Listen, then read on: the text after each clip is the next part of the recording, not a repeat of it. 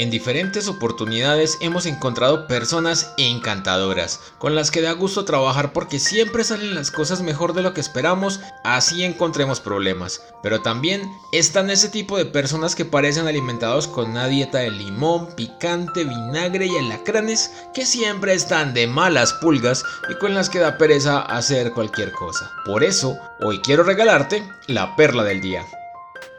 ¿Tú qué clase de persona eres? Todos los días nuestro estado de ánimo es diferente, porque suceden cosas que nos obligan a reaccionar de formas diversas y como es lógico, el ánimo y las actitudes van cambiando. Sin embargo, hay formas de ser que se convierten en constantes. Dicho de otra forma, la mayor parte del tiempo somos positivos, somos alegres, tengamos buenas relaciones o por el contrario, seamos personas de mal carácter, impulsivas, groseras, contestatarias, de esas con las que no muchas personas se quieren encontrar. Si bien hace un par de días nada más decíamos que era lógico entender que no somos moneda de oro para caerle bien a todo el mundo, otra cosa muy diferente es que seamos personas toscas y que tratemos mal a las demás personas y que necesitemos más azúcar de lo normal para endulzar un poco nuestro día. Aunque a veces hablo mucho sobre mí, tengo que confesar que hasta hace un tiempo yo era así. De esas personas que primero veía el pero, el problema, lo malo.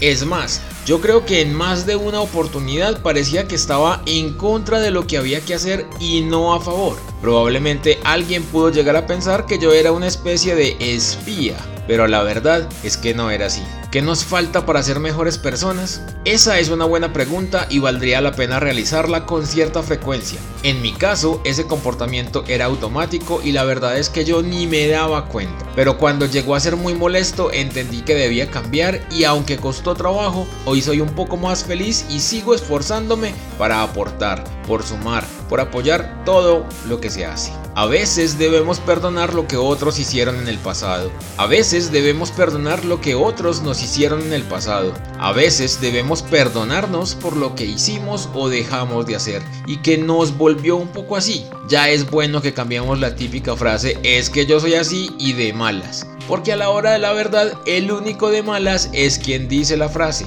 porque pierde amigos, oportunidades, invitaciones y hasta regalos. Seamos más receptivos y menos agrios. Esa es la invitación de hoy. Gracias por escuchar esta perla. Te invito a buscar más perlas en Spotify o en anchor.fm y recuerda compartirla con tus amigos. Espera mañana la perla de la semana. Sígueme para que conversemos en Instagram y en Twitter, donde me encuentras como arroba eldontao. Nos escuchamos mañana. Chao.